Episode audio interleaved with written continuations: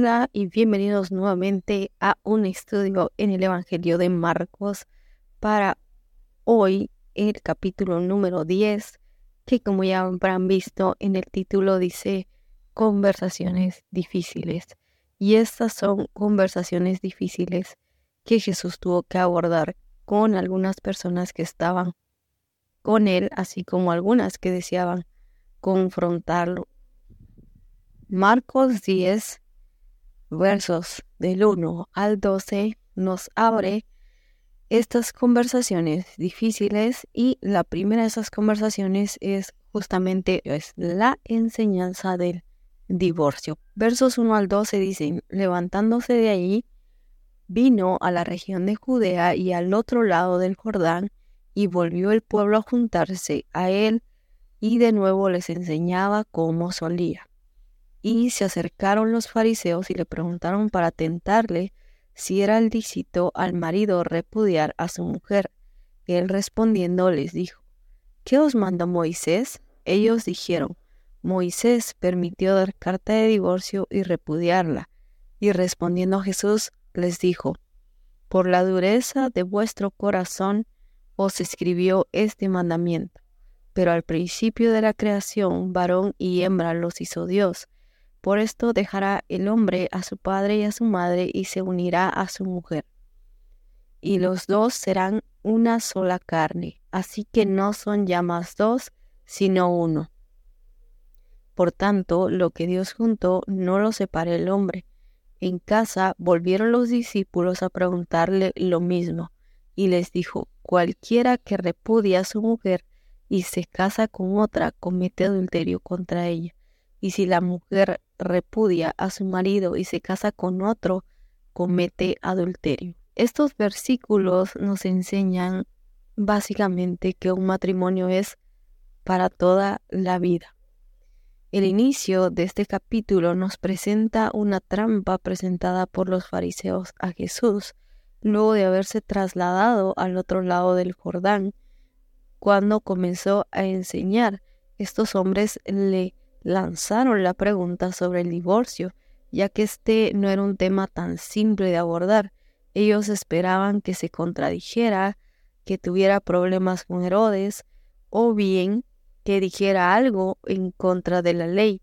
Cualquiera de estas les era útil. Sin embargo, Jesús, sabiendo acerca de las corrientes de pensamiento que regían y la que la mayoría adoptó, dio una respuesta concisa. Previo a la respuesta, déjenme contarles acerca de estas corrientes, o mejor dicho, estas escuelas de pensamiento. Una de ellas era la del Shammai, que interpretaba esto de manera sumamente estricta, así que ellos declaraban que el divorcio únicamente era permitido por un caso de adulterio, aunque el hombre encontrara a una mujer extremadamente mala, debía seguir casado con ella.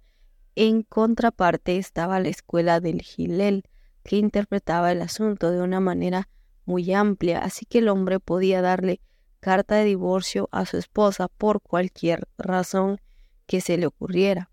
Algunos ejemplos son que a él le dejara de gustar su esposa, que no le gustara su comida, si la mujer hablaba o saludaba en la calle, también podía acusarle de hablar irrespetuosamente de sus suegros, entre otros, es decir, cualquier cosa, iban desde lo más grave hasta lo más leve, algo como, eh, bueno, no sé, se tropezó en la calle y por esta razón ya no quiero que esté conmigo y el hombre tenía todo el derecho. Ambas escuelas afirmaban tomar como su base el texto de Deuteronomio 24.1 que dice, cuando alguno tomare mujer y se casare con ella, si no le agradare por haber hallado alguna cosa indecente, le escribirá carta de divorcio y se la entregará en su mano y la despedirá de su casa. Para estas escuelas, el detalle era hallar alguna cosa indecente. Para el Shammai, algo indecente era pura y meramente un caso de infidelidad mientras que para el Gilel indecente podría ser incluso que ella saludara a algún familiar en la calle. que fuera hombre. Para ellos esto era como para, para divorciarla. Dicho esto, la mayor parte de los judíos prefirió aplicar el divorcio como la segunda escuela lo enseñaba, como la del Gilel, es decir, tener la oportunidad de divorciarse por cualquier razón. Cabe mencionar que las mujeres en su mayoría no podían divorciarse. Si hubiera la necesidad, su única opción era pedir que el hombre le extendiera la carta de divorcio, pero siempre sería él quien la divorciara. Y digo la mayoría porque algunas que eran parte de la nobleza, que adoptaban la cultura romana, lograban ser ellas quienes pidieran y extendieran el divorcio, pero obviamente no eran bien vistas por la sociedad judía. Una mujer, por ejemplo, conocida por ser divorciada fue Herodías, quien para efectos era la esposa del Herodes en turno. Por esta razón es que la trampa funcionaba tanto en el ámbito político, público o en lo religioso. Es decir, estos hombres pensaron, son bien creativos ahora, ahora que lo pienso. Cuánta creatividad, porque para poder encontrar algo con que tentar a alguien, ya sea de cualquier manera, podría haber quedado mal. Eh, sin embargo, ahora sí la respuesta de Jesús en este punto, eh, no sé si la idea aquí era ver si ellos le agregaban algo o simplemente era para abrir más la conversación lo cierto es que pregunta por lo que Moisés dejó en la ley, a lo que ellos dieron una respuesta simple. Al escucharla, Jesús aprovecha para aclarar que Moisés lo hizo por la dureza del corazón del hombre y únicamente para salir del paso. Aquí puede ser que este asunto se estaba saliendo de control, es decir, hombres que tenían más de una esposa o concubinas, como la Biblia deja ver que sucedió con algunas entonces pudiera ser que Moisés estuviera intentando controlar la poligamia o la inmoralidad sexual, sea como sea esto, no marcaba una regla, sino que era para el momento, de tal modo que aunque puede verse que contradijo a la ley mosaica como ellos esperaban, no pudieron hacerle nada porque la base de su juicio estuvo en lo que el mismo Dios había establecido desde la creación. Jesús fue lo máximo ahí. Porque aun si Moisés era la regla, no era posible verlo con una autoridad mayor que la de Dios. Es decir, aunque la ley eh, fuese la ley mosaica y ellos fueran seguidores fieles de la ley mosaica, no podían decir, no, Moisés es superior a Dios, o lo que Dios dijo en el pasado no importa. Lo que importa es Moisés. Ellos no podían decir esto. Entonces, cuando Jesús les hace la pregunta, tal vez también e-, él, estaba esperando que dijera, bueno, Moisés dijo esto y Dios dijo aquello, este es nuestro problema. Sin embargo, ellos simplemente se centraron en lo que Moisés había dicho y es ahí donde entra la respuesta de Jesús, que dice, al inicio no fue así. Dios no hizo esto así. Entonces por eso no pudieron hacerle nada porque Jesús recurrió a lo que el mismo Dios había establecido desde la creación. Jesús aprovechó también para aclarar a todos que era incorrecto ante los ojos de Dios divorciarse. Me llama mucho la atención esa parte que dice no lo separe el hombre porque de alguna manera me hace pensar que como todos somos buenos dando consejos, algunas personas cuando ven problemas en los matrimonios instan a la separación del mismo o incluso cuando la familia no está de acuerdo sucede que fomentan la idea. Pero esto es incorrecto porque lo mejor sería apoyar y fomentar la unión de la pareja, guiados por Dios obviamente. Jesús dice que, que ya son uno solo para que también entendamos que así como nosotros con un solo cuerpo, no esperamos que si nos lastimamos, venga alguien más y diga, quítate la parte lastimada. Así también el matrimonio funciona como uno solo y las dificultades que se encuentren deben ser resueltas por ambos dentro de la voluntad de Dios y sin que la primera opción sea separarse. Por ejemplo, si bueno, creo que a todos nos ha pasado en algún momento que de pronto nos golpeamos el dedo pequeñito del pie y es un dolor tan intenso, tan profundo y uno no sabe ni siquiera cómo pasó o en qué momento pasó eso, pero duele y duele mucho. Sin embargo, uno no espera que alguien venga y le diga, bueno, como te estorba ese dedito o ese dedito siempre se golpea o ese dedito duele mucho, hay que cortarlo, hay que quitarlo, separémoslo del pie. Yo creo que nadie en su sano juicio diría, ah, sí, quítenmelo, arranquémoslo de ahí. No creo que alguien realmente se eh, proponga tomar esa decisión y decirse, ya no, ya no quiero ese dedito, a menos que haya alguna razón real para quitarlo. De lo contrario, nadie estaría dispuesto a pasar por una cirugía para quitarse una parte del cuerpo. Entonces, de la misma manera, Jesús dice, ya son uno solo, son un solo cuerpo, ya no son dos. Ya no es tu dolor, mi dolor, sino nuestro dolor. En un matrimonio las cosas se pluralizan porque ya no es yo quiero, yo hago, sino es lo que queremos y lo que hacemos. Y desde este punto de vista, en el matrimonio, dentro del matrimonio, lo que una persona haga sí o sí va a afectar, ya sea positiva o negativamente a la otra persona. Entonces son cuestiones a considerar por las que Jesús dice son un solo cuerpo. Y nosotros como cristianos deberíamos no fomentar tanto esa cultura, no de separar a las parejas, más bien buscar que se unan más. A veces lo que uno hace es confundir más o quizás uno desde su perspectiva, por ejemplo, los solteros tienen una perspectiva diferente, nosotros los solteros tenemos una perspectiva diferente, una idea distinta a una idea distinta eh, comparada con la de quizás una persona casada o una persona divorciada o una persona a la que el matrimonio le funcionó, otra a la que no le funcionó, una persona, por ejemplo, que está atravesando su, viudez. Para cada persona el matrimonio se ve de, manera distinta. Entonces la pareja también tiene que ser sabia al momento de buscar ayuda, ver gente a la que les haya funcionado también el matrimonio. Y si van a buscar ayuda de gente que no les funciona el matrimonio, quizás que sea solo para saber más o menos por qué no funcionó y ver si están llevando los mismos pasos para evitarse ciertas cosas. Entonces, dentro de la medida de lo posible, es apoyar, pero no es meterse a opinar, no es intentar solucionarles la vida o el matrimonio, porque eso no es responsabilidad de ninguna persona que esté fuera de ese matrimonio, simplemente eh, ellos dos.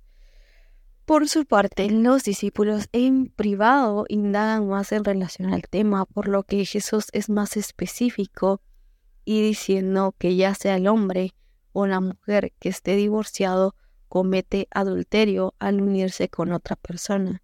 Entonces concluyamos con que juntos o separados el matrimonio es para toda la vida. Aunque alguien se divorcie y digamos que rehaga su vida ante los ojos de Dios es adulterio. Me parece que la razón de ello en la Biblia no es solo enseñarnos en el matrimonio, sino también para quienes estamos solteros, ya que no solo es, eh, como diría un antiguo maestro mío, no es fiestamiento, es casamiento, no es solo la fiesta y el vivieron felices por siempre de los cuentos, sino que es una decisión que no debe tomarse a la ligera, sino con plena certeza de que esa persona será nuestra compañía hasta el último día de vida, ya quienes están casados a cuidar de su cónyuge dado que, como la misma palabra indica, ambos se deben amor y respeto. Mm, la cita bíblica es Efesios 5, 28 y 33. Realmente es un tema bastante amplio para abordar, pero aquí lo vamos a ver solo en estos versos. Y antes de que continuemos, me gustaría decir que, dado que nosotros no conocemos plenamente la razón por la que alguien se ha divorciado, en ningún momento sería correcto criticar o etiquetar al hermano o hermana que llega a nuestra congregación, ya que el único juez justo es Dios. Lo que nos toca es orar y animarles en la vida espiritual.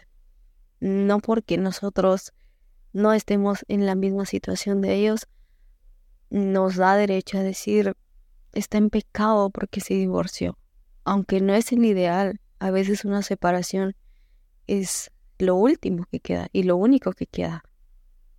Entonces no está en nosotros juzgar a una persona que se ha divorciado porque quizás no conocemos todo el entorno, no conocemos todo lo que pasó, no sabemos todos los detalles, tampoco busquemos investigarlo porque es un asunto muy personal y solamente si la persona quiere compartirlo lo hará. En caso contrario, lo que nos toca es, como ya les dije, orar y animarles en la vida espiritual, no juzgarlos, no etiquetarlos, no criticar, no chismear, no hacer de ellos todo un tema. Simplemente las cosas se dan, Dios es quien conoce la intimidad de cada persona y Él es el único juez justo. Para nosotros es aplicar lo que acabo de decir. Si están casados, cuidarse mutuamente, respetarse mutuamente. Y si estamos solteros, pues pensar bien si la persona con la que estamos es la indicada o no, para no también jugar, para no también solo jugar con los sentimientos de alguien más. Entonces, ahora sí, veamos los versos 13 al 31. Los versos 13 al 31 nos hablan de recibir el reino como un niño. Veamos lo que dice. Y le presentaban niños para que los tocase, y los discípulos reprendían a los que le a los que los presentaban. Viéndolos, Jesús se indignó y les dijo: Dejad a los niños venir a mí, y no se los impidáis, porque de los tales es el reino de Dios. De cierto os digo que el que no reciba el reino de Dios como un niño no entrará en él y tomándolos en los brazos, poniendo las manos sobre ellos, los bendecía. Al salir él para seguir su camino, vino uno corriendo e hincando la rodilla delante de él, le preguntó, Maestro bueno, ¿qué haré para heredar la vida eterna? Jesús le dijo, ¿por qué me llamas bueno? Ninguno hay bueno, sino solo uno, Dios los mandamientos, ¿sabes? No adulteres, no mates, no hurtes, no digas falso testimonio, no defraudes, honra a tu padre y a tu madre. Entonces respondiendo, le dijo, Maestro, todo esto lo he guardado desde mi juventud. Entonces Jesús mirándole, le amó y le dijo, Una cosa te falta, anda, vende todo lo que tienes y dalo a los pobres, y tendrás tesoro en el cielo y ven, sígueme tomando tu cruz. Pero él, afligido por esta palabra, se fue triste porque tenía muchas posesiones. Entonces Jesús, mirando alrededor, dijo a sus discípulos, cuán difícilmente entrarán en el reino de Dios los que tienen riquezas. Los discípulos se asombraron de sus palabras, pero Jesús respondiendo volvió a decirles, Hijos, cuán difícil es entrar en el reino de Dios a los que confían en las riquezas. Más fácil es pasar un camello por el ojo de una aguja que entrar un rico en el reino de Dios. Ellos se asombraban aún más diciendo entre sí, ¿quién pues podrá ser salvo? Entonces Jesús mirándolos dijo, para los hombres es imposible, mas para Dios no, porque todas las cosas son posibles para Dios. Entonces Pedro comenzó a decirle, He aquí nosotros lo hemos dejado todo y te hemos seguido.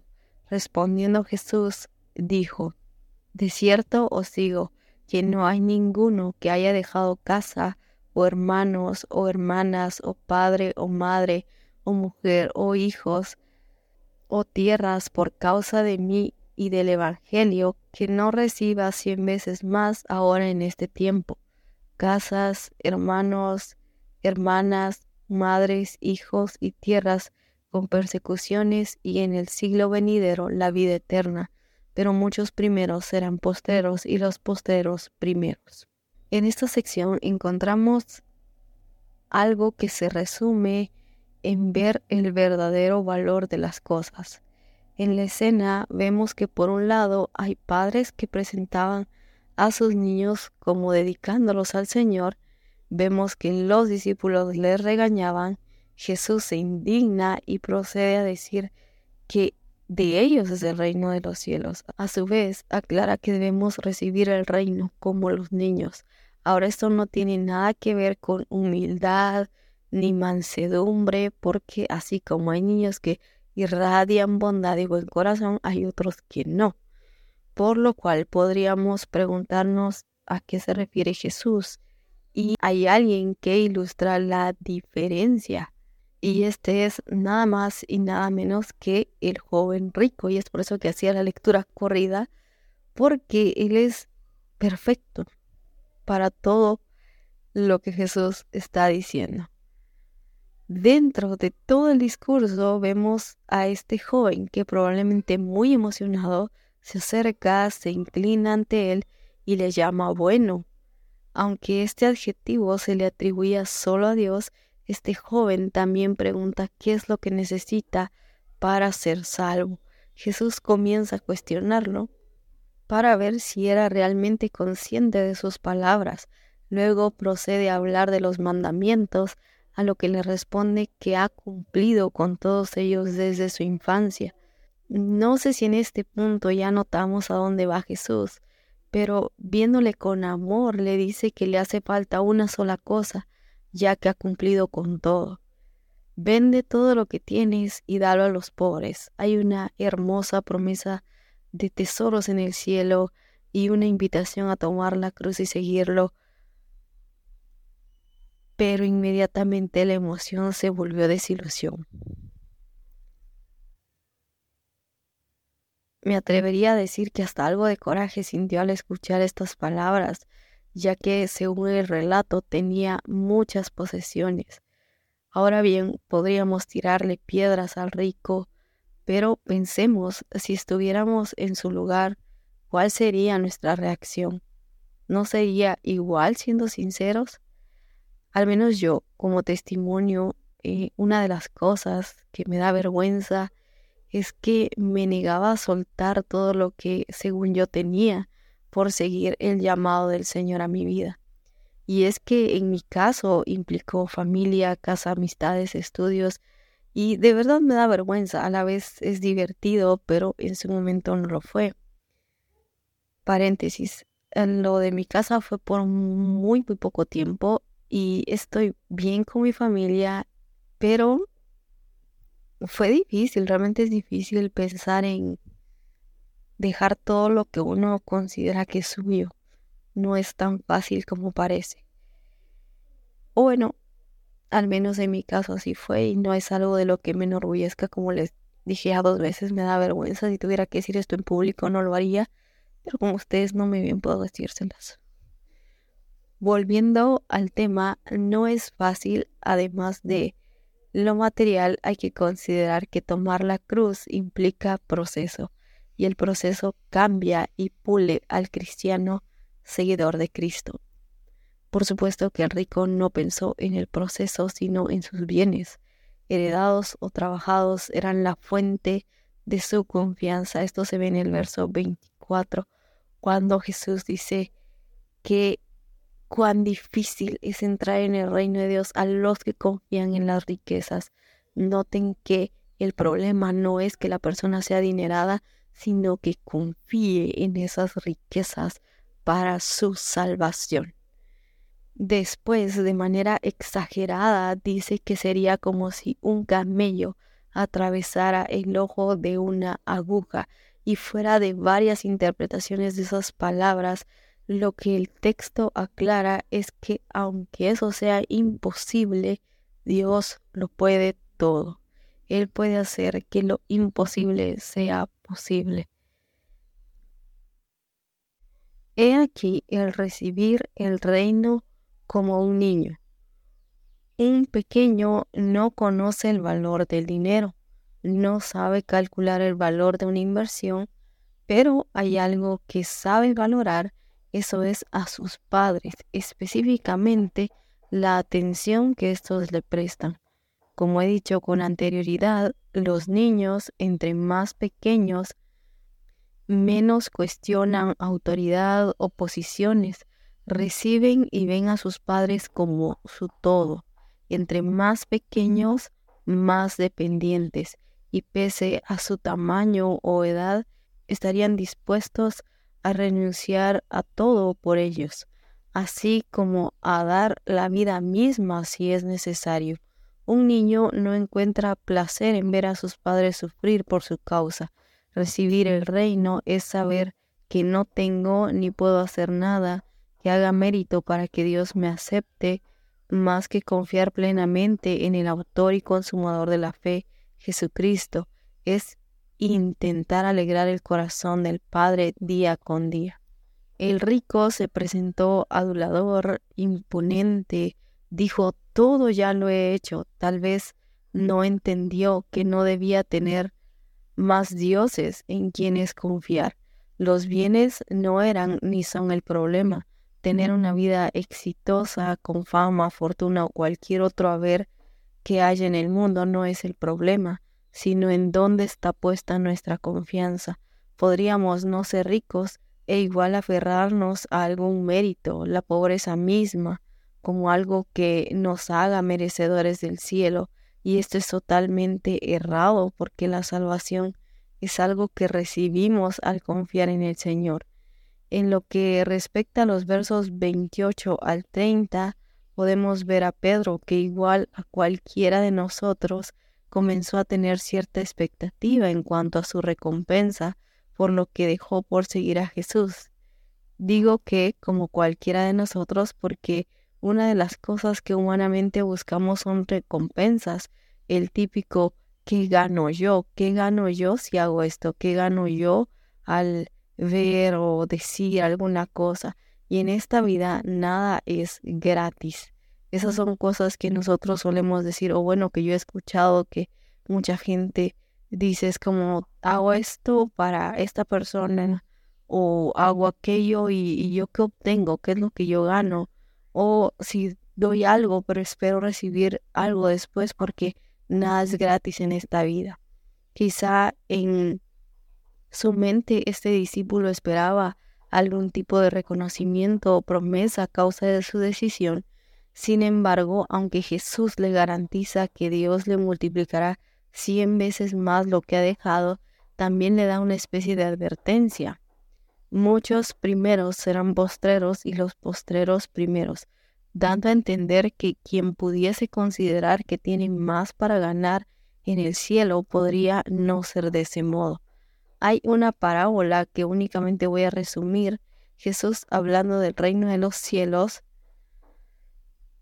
contaba la historia de un hombre que contrató a unos trabajadores durante la mañana, otros al mediodía, otros en la tarde, con todos hizo la misma promesa de pago. Al finalizar la jornada, los que iniciaron desde temprano protestaron alegando que trabajaron más, por lo cual el contratista les aclara que él puede hacer lo que quiera con lo suyo y que el trato se hizo con cada uno y todos aceptaron. La parábola está en Mateo 20, 1 al 16. Así pues, la salvación no consiste en lo mucho o lo poco que trabaje para el Señor, sino el corazón con el que lo recibo y sirvo. Aprendamos de esto a no intentar hacer puntos para que otros vean nuestra entrega o nuestro servicio al Señor, sino a tener corazones íntegros que tanto en público como en secreto sirvan, adoren y den honor a Cristo nuestro Salvador. A fin de cuentas, el premio que se puede tener es la seguridad de que un día estaremos junto a Él por la eternidad. Entonces, resumamos esta parte como entender el verdadero valor de las cosas significa ver a Jesús, a Dios como mi todo, como todo lo que tengo, todo lo que espero y todo lo que deseo y anhelo obtener. No se trata de qué más puedo obtener de Él, no se trata de qué tengo que hacer para obtener algo eh, que yo quiera de Él, sino es cómo puedo agradecer más por lo que Él me ha dado, cómo puedo agradar el corazón del Padre porque Él ya me ha dado todo, ya me ha dado a su Hijo para ser salva. Entonces, ¿qué más necesitaríamos? Realmente a veces somos tan materialistas y buscamos, ay Señor, dame, ay Señor, dame. Y yo misma me he encontrado a veces orando de esa manera, Señor, dame, dame. Y en realidad ya todo está hecho, ya todo lo ha dado el Señor. No estoy diciendo que está mal tener riquezas o bienes, ya lo mencioné, no son el problema. El problema son en que pongo mi confianza. Mi confianza debe estar en el sacrificio de Jesús.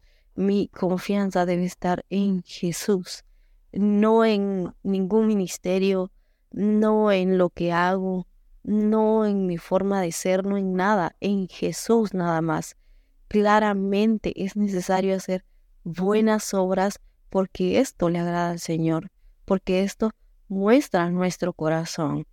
Pero no es algo que yo tenga que hacer para querer exhibirme delante de la gente, sino es algo que debe nacer dentro de mi corazón por el nuevo nacimiento que he tenido al entregar mi vida a Cristo.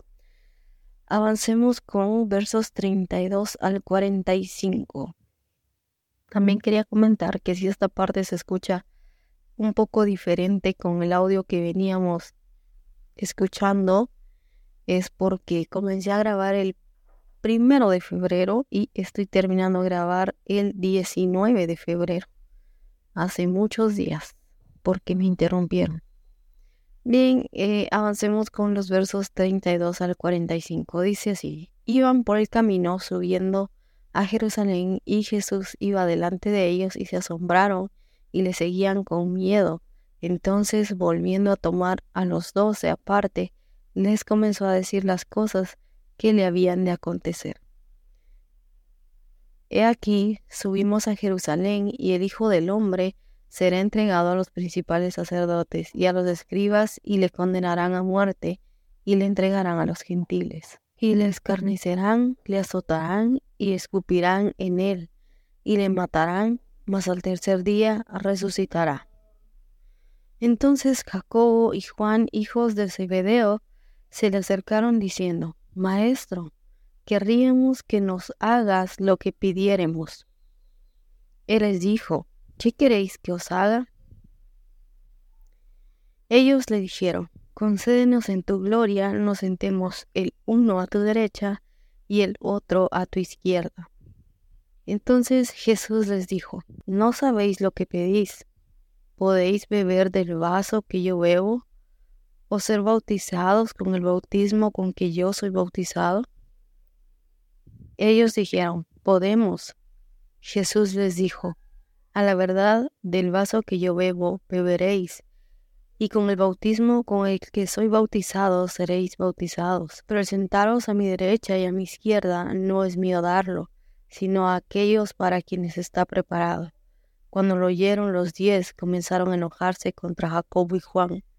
Mas Jesús, llamándolos, les dijo, Sabéis los que son tenidos por gobernantes de las naciones, se enseñorean de ellas, y sus grandes ejercen sobre ellas potestad. Pero no será así entre vosotros, sino que el que quiera hacerse grande entre vosotros será vuestro servidor, y el que de vosotros quiera ser el primero será siervo de todos, porque el Hijo del Hombre no vino para ser servido, sino para servir y para dar su vida en rescate por muchos. En esta parte del texto nos encontramos con la última vez que Jesús anuncia y prepara a los discípulos para su muerte y resurrección. Es el tercer anuncio de la muerte de Jesús, el servicio y la grandeza del reino. La primera vez que Jesús anuncia su muerte está registrado en Marcos 8:31, la segunda en Marcos 9:31 y la tercera vez de manera más amplia en los versos 33 al 45. Hay un par de cosas que, para ser honesta, no logré percibir antes. Puede ser algo muy básico que tal vez ustedes sí han notado, pero para mí fue totalmente nuevo. El verso 32 dice que Jesús iba delante de ellos rumbo a Jerusalén Y lo que no había pensado tiene que ver con que en un comentario leía que podemos ver la soledad de Jesús en este verso por el simple hecho de que los discípulos en vez de ir junto a él, más bien se quedan un poco atrás. La razón de ello es que Jesús se encamina a un lugar donde el desprecio es lo único que le espera. Él mismo se los dice, por lo cual los discípulos podrían no comprender qué motiva al maestro a ir a ese lugar. De alguna manera es como si esa distancia le hiciera ver a Jesús que ellos no estaban dispuestos a sufrir del mismo modo que él. Otra cosa que podemos ver es que los discípulos también nos enseñan cómo amar lo que no se puede entender. Es algo muy interesante porque por un lado estamos viendo ellos no están muy decididos, no están muy dispuestos a ir al padecimiento, a la aflicción, a todo lo que Jesús ya les viene diciendo, vamos a padecer, bueno, voy a padecer en el caso de Jesús. Y eh, básicamente me van a entregar para ser eh, golpeado, azotado, escupido o insultado. Y a ellos no les parece tanto esta idea porque ya hemos visto su idea de reino, su idea de conquista. Y entonces, de alguna manera, este espacio que dejan entre ellos y su maestro es como una señal clara de no estamos a favor de esto y también la manera de decirle a Jesús, no estamos apoyando tu decisión. Sin embargo, no se van. Lo que me impresiona es que no se van. Puede ser que no estén de acuerdo y que estén de alguna manera marcando una línea que los está separando, diciendo no estamos de acuerdo, pero eso no significa que te vayamos a dejar completamente solo, que te abandonemos. Y es por eso que consideré que esto también nos enseña cómo amar lo que no se puede entender. Pese a que su pensamiento es distinto, acompañan a Jesús lejos, pero ahí van. Por el amor que le tienen, van a ver el cumplimiento de lo que es inevitable. Ellos además están seguros de que Él es el Hijo de Dios, el Redentor prometido, esto puede verse en la reacción de Jacobo y Juan, los hijos de Zebedeo, que le piden un puesto de superioridad a su lado. Nuevamente vemos cómo la mentalidad de ellos continúa siendo la del reino terrenal. Tal vez pensaron que por ser parientes de Jesús o porque antes de seguirle tenían un negocio familiar que abandonaron y como Jesús dijo que habrá recompensa para los que han dejado por el cualquier cosa que hayan considerado, Jesús de inmediato le pone un alto para aclarar que los valores del reino no son como los de este mundo. En el reino la grandeza se halla en reducirse a uno mismo al servicio de los demás. Este acto debe hacerse por amor a Cristo y sin esperar obtener algo a cambio, sino haciéndolo como un hábito como algo muy nuestro. En relación a lo último del verso 45, Cristo dio su vida para darnos la oportunidad de librarnos de la condenación eterna a la que todos fuimos condenados por la separación espiritual que se dio en el huerto del Edén, cuando Adán y Eva desobedecieron a Dios. Hago esta aclaración porque he escuchado a personas decir que Jesús pagó por nosotros a Satanás y esto en ninguna manera es así, ya que este es creación y no creador. Satanás no es creador, Satanás es creación de Dios. Por tanto, no tiene tanta autoridad, no tiene superioridad a Dios. En este punto entonces comprendamos que la humanidad ofendió a Dios y Él en su infinita misericordia nos envió el pase directo para la reconciliación. El ofendido fue él y quien estuvo dispuesto a tender la mano primero para decir que haya una reconciliación también fue él. Dicho esto, los versos finales 46 al 50 nos presentan un milagro de sanidad y esto es tan breve y tan corto. Veamos, dice verso 46. Entonces vinieron a Jericó y al salir de Jericó, él y sus discípulos y una gran multitud, Bartimeo, el ciego, hijo de Timeo, estaba sentado junto al camino mendigando. y oyendo que era Jesús Nazareno, comenzó a dar voces y a decir, Jesús, hijo de David, ten misericordia de mí. Y muchos le reprendían para que callase, pero él mucho más, Hijo de David, ten misericordia de mí. Entonces Jesús, deteniéndose, mandó llamarle y llamaron al ciego diciéndole, Ten confianza, levántate, te llama. Él entonces, arrojando su capa, se levantó y vino a Jesús. Respondiendo Jesús le dijo, ¿qué quieres que te haga? El ciego le dijo, Maestro, que recobre la vista. Y Jesús le dijo, Vete, tu fe te ha salvado. Y enseguida recobró la vista y seguía a Jesús en el camino. De la mano con todo lo que hemos visto en este capítulo, he considerado que Bartimeo podría representar el alma angustiada que pide ayuda a gritos por esperanza y salvación, al igual que la sociedad hoy día podría decir de alguien que ya no hay más posibilidades para su vida, Jesús está dispuesto a escuchar y hacer un milagro en esa vida. Me gusta esa frase en el verso 49, cuando le dicen, ten confianza, levántate, te llama. Creo firmemente que esto es para todos aquellos que aún no tienen una relación personal con Jesús y también para quienes por alguna razón se han alejado o se sienten lejos de Él. Él está llamándolos también. Así que si por algún motivo nuestra relación con Él ha decaído un poco, podemos acercarnos con confianza porque Él espera por nosotros.